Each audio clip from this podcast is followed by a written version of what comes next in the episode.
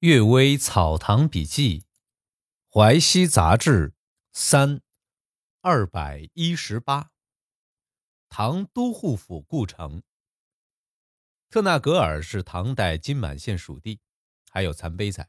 吉木萨有座唐代北庭都护府故城，是李卫公修筑的。故城周长四十里，都用上砖坯筑成，每块砖坯厚一尺，阔一尺五六寸。长二尺七八寸，瓦片也阔一尺多，长一尺五六寸。城里有一所寺院，已经倒塌了，石佛从腰部以下都埋在泥土之中，上身还有七八尺高。有一口铁钟，比人还要高，钟身周围刻有铭文，修饰的模模糊糊，连一个字都分辨不出，只是刮去铁锈，观察字的轮廓。分别字的波折点画，仿佛是八分书。城里布满黑煤，掘开一两尺才出现泥土。俄鲁特说：“这座城以前被火攻失陷，四面的炮台就是工程师修筑的。攻城是什么朝代、什么人干的，就说不清楚了。大概在准格尔以前的事儿。城东南的山冈之上有一座小城，和大城相互呼应。”格鲁特说：“因为这座小城的阻碍，攻城不能取胜，才用炮火攻城的。”庚寅年的冬天，乌鲁木齐提督刁增设后营。我和永于斋奉军令筹划驻兵的地点。当地成千上万的山冈，地形复杂，大家商议了好几天都定不下来。我对于斋说。李卫公观察判断地形一定超过我们，他所建的城一定坐落在险要之处，我们何不用他的地点呢？于斋觉得很对，才决定了地点，就是现在的古城营。本来呢，古城营叫做破城，大学士温公改成现在的名称。这座城看上去好像孤零零的摆在外面，但是在千峰万壑之间。所有出路一定要经过这座城池，这才认识到古代人的智慧真是我们不能相比的呀。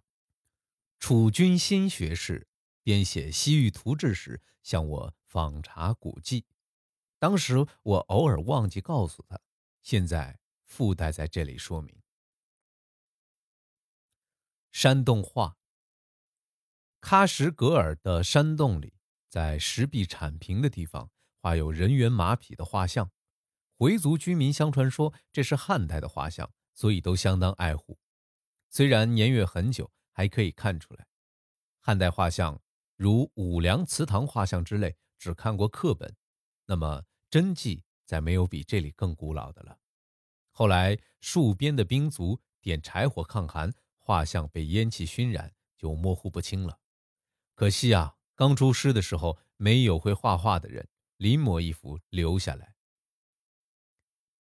媳妇赵氏，赐子汝传的媳妇赵氏，性格温柔和顺，侍奉公婆特别尽孝。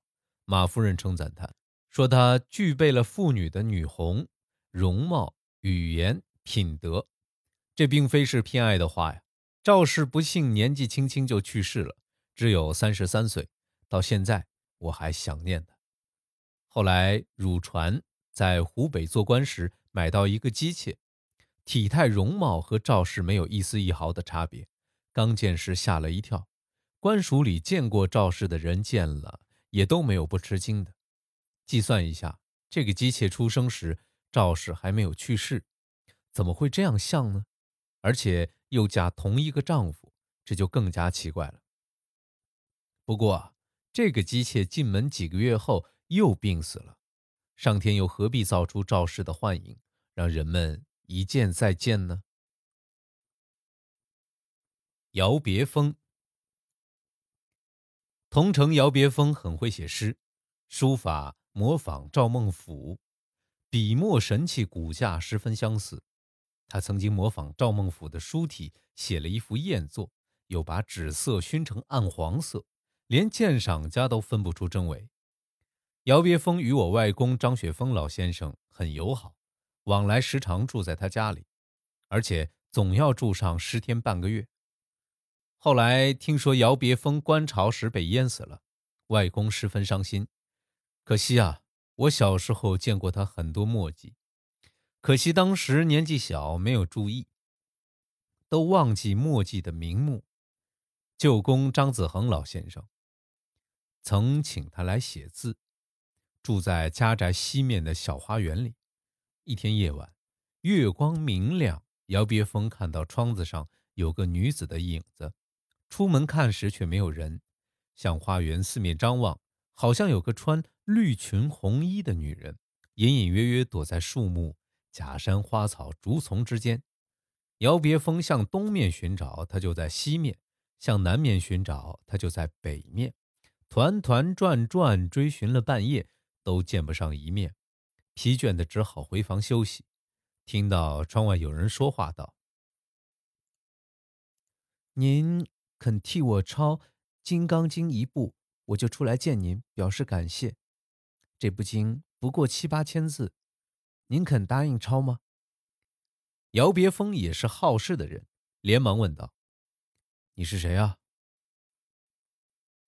就没有人回答了。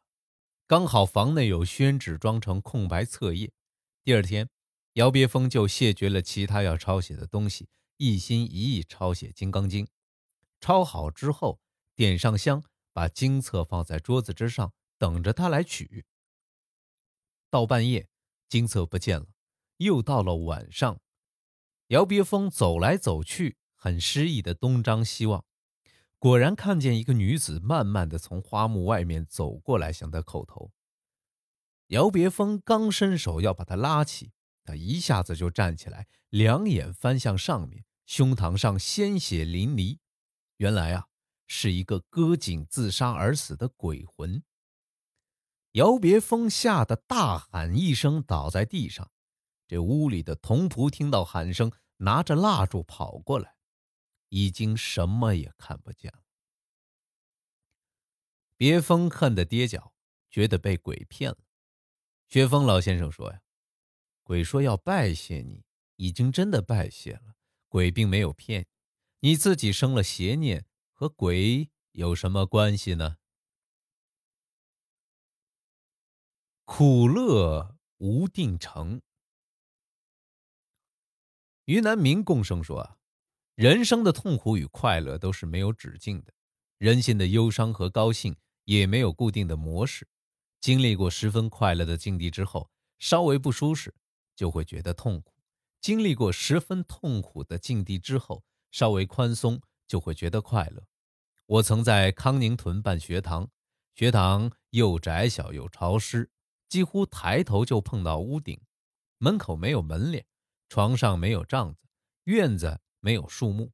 大旱时节，热浪盘旋，在室内就像坐在蒸笼里，脱衣服午睡，苍蝇飞舞骚扰，不能合眼，心中烦躁，快要忍不住，自己认为这真是猛火地狱。过了很久，疲倦极了，才沉沉睡着。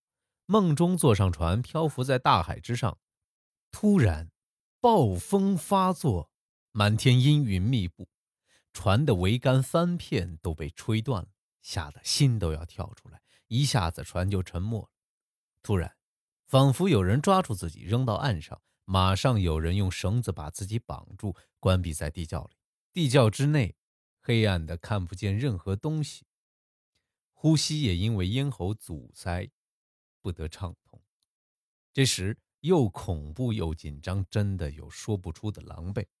不久啊，听到耳边有人叫喊，猛地睁开眼睛一看，原来自己仍然躺在只有三条腿的破木床上。这时只觉得四肢舒服放松，心情开朗，好像住在蓬莱仙岛的房子一般。当天晚上，月光明亮。和学生们散步到河边，坐在柳树下讲述这件事所含的意义。听到野草中有人轻轻的叹息。这番话很有道理。我们死后待在水边，总比在地狱里强得多呀。门世荣，岳父马周禄老先生家中有个老仆人叫门世荣。他说，曾经有一次在吴桥渡沟盘河，当时已经接近黄昏，因多日大雨，河水暴涨，许多小支流交叉纵横，不知道从哪里能够过河。他看见有两个人骑着马走在前面，绕来绕去的赶路，走的都是水浅的地方，好像是熟悉地形的人。老仆就跟着他们走，快要到河边了，其中一个人突然勒马站住。等老仆来到身边，小声对他说：“你想过河，应当向左绕半里路，看到对岸有枯树的地方，就可以涉水过去。我引这个人来这里是有事情要做，你不要跟着他去送死。”老仆怀疑是强盗抢劫，吃了一惊，回马便走，按照那个人的指示的另一条路走过去，边走边不断的回头看。老仆看见那个人骑马先走，后面一个人跟着走到了河中心，突然水没过头顶，人马都被淹死了，而前面那个人也化为一阵旋风而去。这时老仆才知道，前面的人是抱冤鬼呀。感谢各位收听今天的《阅微草堂笔记》，晚安。